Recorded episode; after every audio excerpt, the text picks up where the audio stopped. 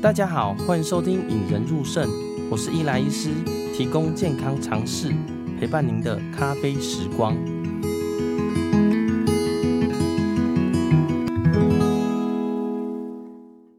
嗯，这次邀请到我的好朋友好麻吉，呃，天成医院的泌尿科彭元宏医师来到节目上。嗨，彭医师。你好，林医师，观众朋友，大家好，我是杨梅天成医院泌尿科彭元宏医师。有听过我们的呃听众们应该都知道，彭医师有来过我们呃的呃节目上啦。之前是跟大家分享一些像是呃尿尿分叉啦。那这一次呢，为什么又邀请到他呢？哦，因为有发了我们 FB 粉丝团都知道，我们之前有一个我写一篇新闻啦，哦是关于一个七十几岁的一个阿伯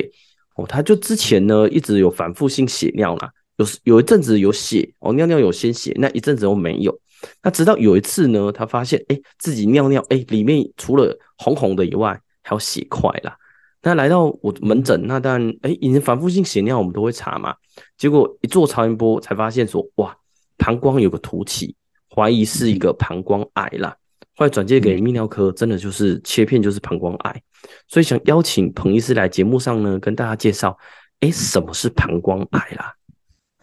是哦，膀胱癌这种膀胱癌其实大家顾名思义就可以知道是不好的东西嘛，它就是一个恶性肿瘤，然后膀胱的一个恶性肿瘤这样子。那膀胱癌其实在一般泌尿科门诊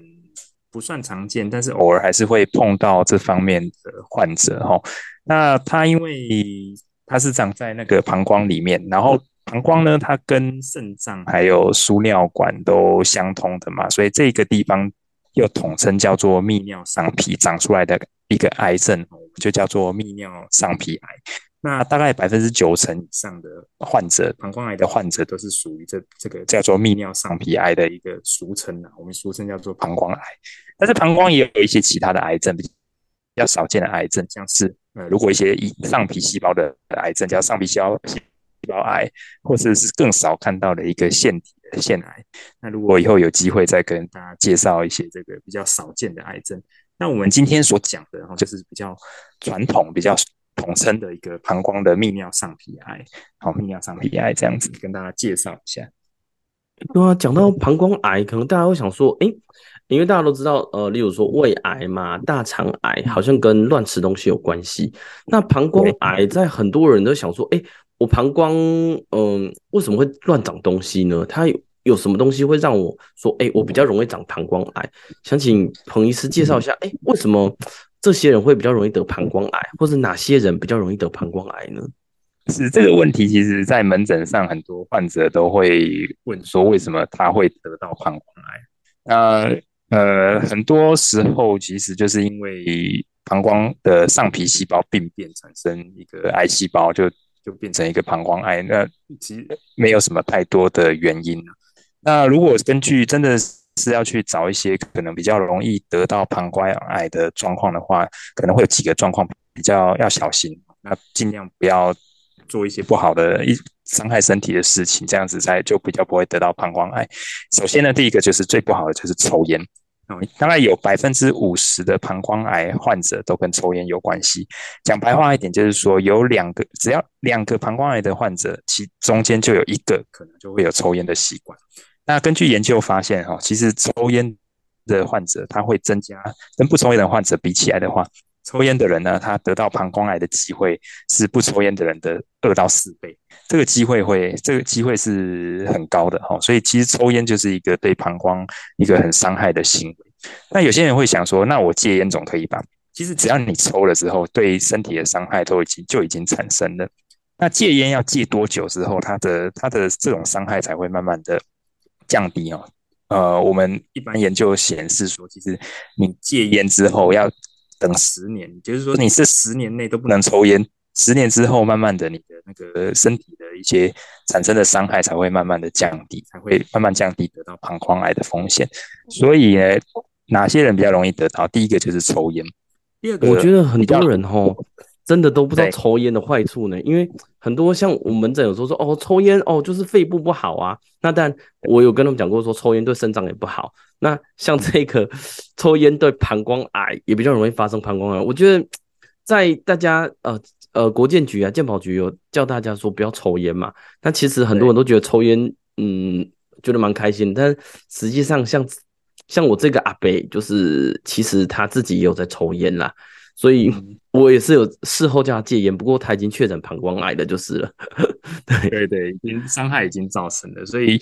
不是你抽了戒烟就没事，通常戒烟之后要等非常非常久的时间之后，这样的伤害才会慢慢的降低。那刚刚讲抽烟之外哦，还有一个就是环境的因素，嗯，好，比如说像职业上的暴露。像呃化学染剂哦，有有时候有有些染整厂，然后染那个接触到一些染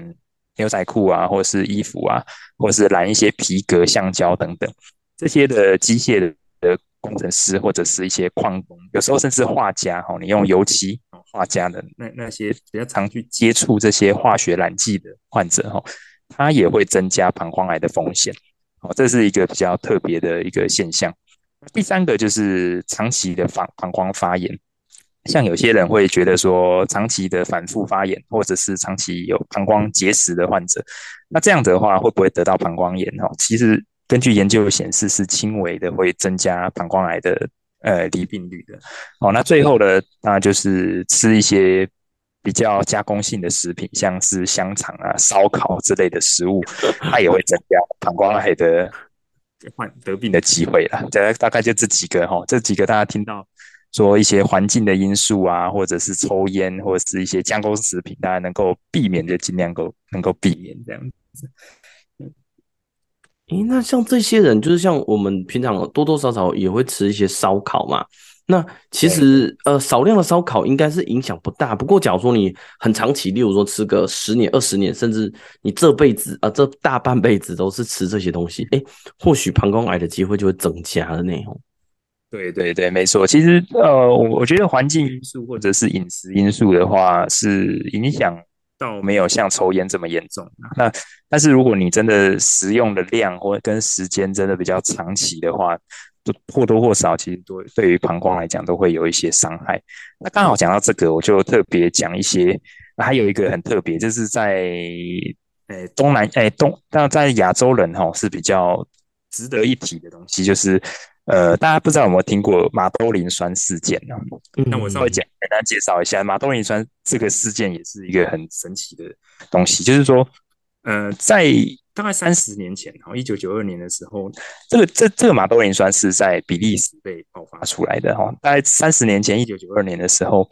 那时候在比利时很流行叫做中药减肥法。那在比利时那时候就有很多中药铺开在那边开，哦，那专门卖那些减肥药。那很多人就去拿一些减肥药吃，吃完之后，就后来那吃了几年之后，那一阵子就。很多患者哈就发生一些急性的肾衰竭哈，甚至呃甚至有泌尿上皮癌，就是我们俗称的膀胱癌的机会，在比利时就很呃突然的盛行率就变高，所以那边的公卫专家就去调查他们的接触史，就发现说他们拿的中药都跟某一家的中药行所获拿去拿那那个那家中药行的减肥药，结果去分析说他们到底吃了哪些。中药之后，就共同就发现说，其实这个中药里面含有一个呃马兜铃酸，马兜铃酸就是一种化合物，然后中药里面的化合物。那这个马兜铃酸再去做一些分析之后，就发现说，哎，这个马兜铃酸真的会造成我们身体里面的基因突变，哦，产生癌症。那这件事情被报道之后，就在台湾哈，应该是不止台湾来，在中国大陆、香港跟台湾的时候就。引发了我们医学界中中医跟西医之间的一个算是一个小小的辩论，然后他那中药中医当然是说不会，但是西医方面就认为说，哎，明明就已经造成呃基因突变，产生一些致癌的现象，好，那所以就产做了一个很大规模的一个辩论。不过大家不用担心，现在的中药都很安全，然后因为后来。在二零零三年的时候呢，那那个卫生诶食药署已经明令禁止马兜铃酸的中药贩售，所以大家现在拿到了合格的中药行，啊，合格的中药行或是合格的中医师所开出来的药物，基本上都不会含有这个马兜铃。不过因为这件事情之后，其实发现说，其实在那再去筛检我们过去一些像是中国大陆、香港或是台湾的这些过去有使用这类这类减肥药的患者上面，真的是发现了很多膀胱癌或者是甚至泌尿上皮像像是肾脏或输尿管的癌症的患者，所以前一阵子就跑出来很多这种。马兜铃酸中毒，我们简称叫做马兜铃酸中毒啊，中毒造成的一个癌症这样子。这个是一个算是在亚洲地区比较特别的事件，我们就把它叫做马兜铃酸事件，可以跟大家分享一下这件事情。但是现在大家也不用太担心啦，因为现在的中药都已经明令禁止，而且马兜铃酸应该也是跟肾脏科很有关系，林医师那边应该多少会有这方面的患者出现。哦，对，马兜铃酸在我们肾脏科其实是会造成一个叫间质性肾炎啦。那它的致呃造成急性肾衰竭机会其实大概七八成以上。那但现在就像彭彭医师讲的，哎，其实在呃我们学生时代以后，这个马兜铃酸都被明明令禁止掉。所以大家假如去吃一些中药西药的时候，最好是找一些呃比较不要说是乡间的，哦，例如像我病人去呃 去。呃，电台甚至是去呃庙口买一些呃来路不明的，诶，这个会不会有马兜铃酸？这个就很难讲了。那另外我可以帮彭彭医师稍微补充一下，就是像我在诊间最常被碰到的就是喝茶会不会造成，例如说他们因为很多老中老年很爱泡茶嘛，红茶、绿茶、乌龙茶什么茶。会不会造成一些膀胱癌的发生啦？哈，但因为我之前有在做一些呃写一些论文嘛，做一些研究。那但这些研究目前显示起来，然后从无论是二零一二年啊、二零一三年、二零一六年，甚至最近二零二零年，都有一些大型的文献回顾，发现说，哎，其实喝茶，无论是嗯红茶、绿茶，甚至乌龙茶，甚至一些小型的茶类，目前都跟现在的膀胱癌。没有明显的关系啦，所以常常以前病人都问我说：“哎，我讲这得我要紧不？哎，膀胱有代志不？有机有代志不？”那当然，目前现在显示说，哎，假如你是拿真的茶叶去喝的话，哎，老实说不大会造成癌症的发生，所以也跟大家稍微分享一下啦。对，没错，其实喝茶这件事情，呃，我觉得本身茶叶哦，对泌尿科来讲，它不会造成太大的膀胱癌或者肾脏。癌症的风险，不过它会增加那个结石的风险。哦，结石，对对对，没错没错。绿茶茶叶其实，如果你是真的拿茶叶去泡出来的茶，对于膀胱或是泌尿科的癌症风险的确是不太会上升。不过有另外一个坏处，它可能会增加结石的风险。这样。对，结石也是一个很重大的议题啦。其实，在我们上次 podcast 的大家有跟大家聊过，只要大家有兴趣的话，可以回去看我们上次跟呃上上次跟彭彭医师聊的，就是结石的话题。那刚刚都讲到膀胱癌啦，那很多人就会想说，哎，那膀胱癌到底是会怎样，还是它的症状会是什么呢？哦，膀胱癌，膀胱癌其实不算很容易发现的一个癌症哦。它为什么？因为它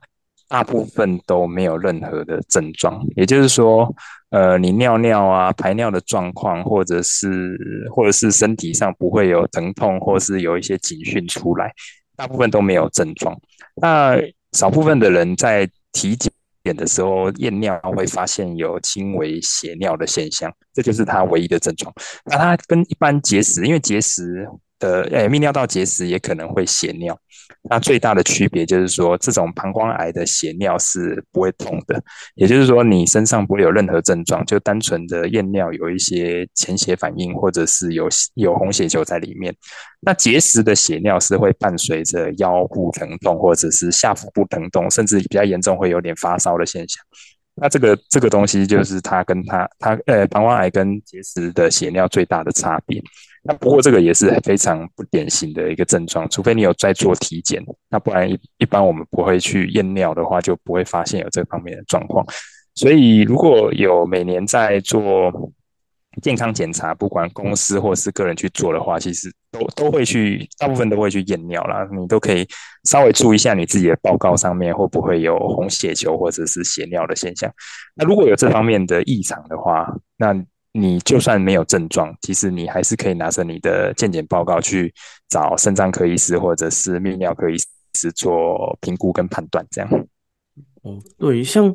呃，像我这个病人，其实他已经血尿很多次了，直到这一次血尿里面有血块才跑来啊。但呃，还好那个膀胱癌它的是蛮小的啦，所以他其实把它刮掉。那很多人就问问说，哎，到底是膀胱癌要怎么诊断呢？就是来血尿完，然后我看医生，医生会大概会做哪些检查呢？嗯，对，没错。如果是血尿的话，呃，如果验尿的话有血尿的时候，我们泌尿科医师就可以帮他做超音波。那超音波的话，我们就希望病人哦能够稍微憋尿一下，也就是说，你想尿尿的时候，让膀胱比较脏一点，这样我们扫超音波会比较准确，然后去看膀胱里面有没有突出物。哦，突出物就是像这个阿伯一样，他有突出物之后去做切片，才发现是膀胱癌嘛。那这种一开始一定是超音波去做诊断。那超音波还有一个好处，就可以顺便检查肾脏，了哈因为有时候就我们刚刚讲的那个膀胱的上皮跟肾脏还有输尿管是相通的，所以有时候不会比较可怕的是说，如果你不是单纯只有膀胱有病变，甚至有时候会造成肾脏上面也有癌症，哦，输尿管有癌症等等，那治疗上面会有点不同。所以我们一开我们检查的话，都会从膀胱开始检查，然后再照到肾脏跟输尿管，看看有没有异常这样子。这个是超音波，算是比较非侵入性的。那如果说超音波照或电脑断层看到有怀疑真的是有癌症的话呢，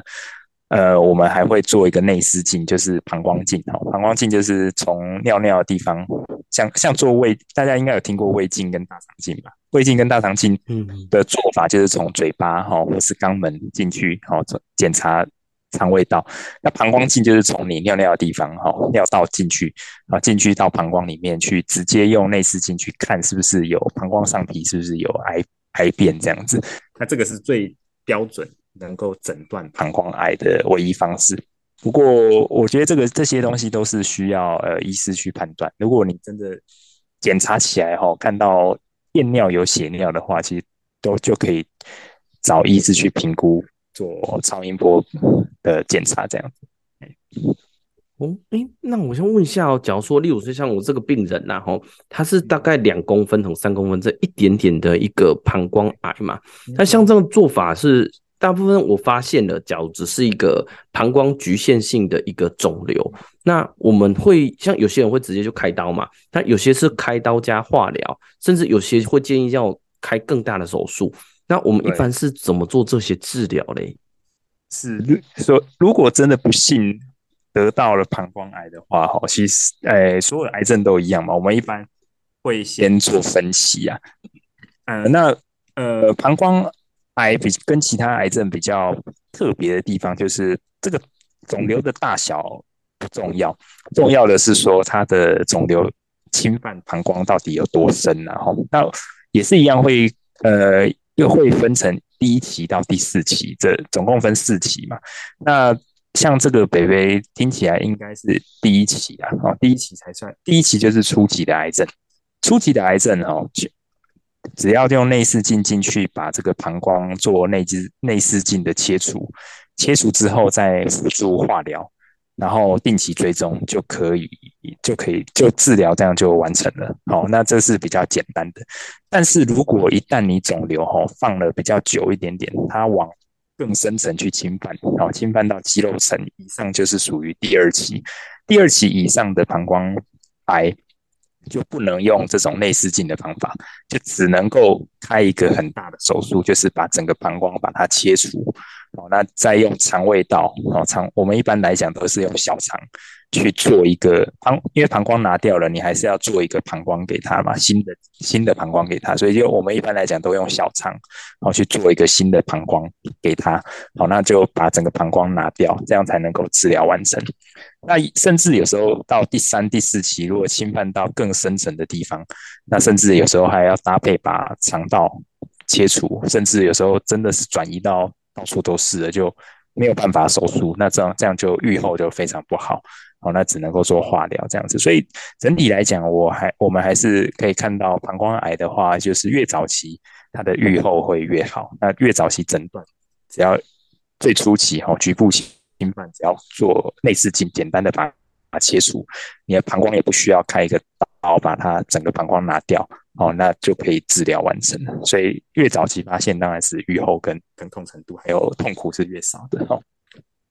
对，我觉得膀胱癌哦，听起来是第一个是呃，它症状很少啦，所以最常见症状或许真的是呃呃渐减或者显微镜下的血尿啦。哦，但你一直反复性血尿，你要担心。第二个就是刚刚呃彭医师有提到说，哎，像抽烟呐、啊，或者你常常接触到一些染剂，或常常发发炎。那当然，呃，有些文献上是说，哎，膀胱癌比较好发在中老年啦，就是六十五岁以上，那男性居多，但是女性也不能完全排除啦，这个可能要注意。那症状以外呢，但有症状有怀疑，那建议就是直接来看肾脏科或泌尿科医师，可能基本的超音波会先做。那做完以后呢，或许就，哎，假如没事就当然最好，有事呢就我们来看分期。那分期后，哎，就会决定说你要怎么做治疗啦。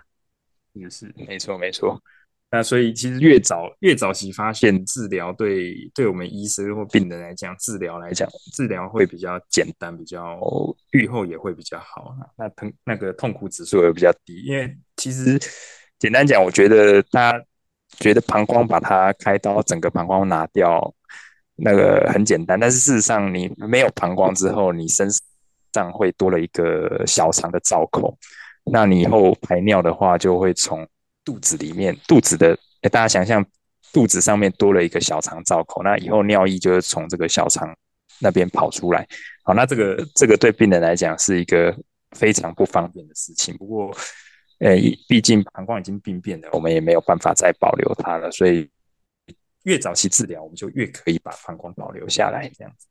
哇。今天谢谢彭医师来跟我们讲说 膀胱癌啦。虽然膀胱癌好像不是一个很常见的疾病，但是对于一些年长者或者高风险群，真的要注意啦。那先谢谢彭医师来到节目上，跟我们大家介绍一下膀胱癌的症状啊，哪些人比较会得，跟怎么做诊断跟治疗。今天谢谢彭彭医师来，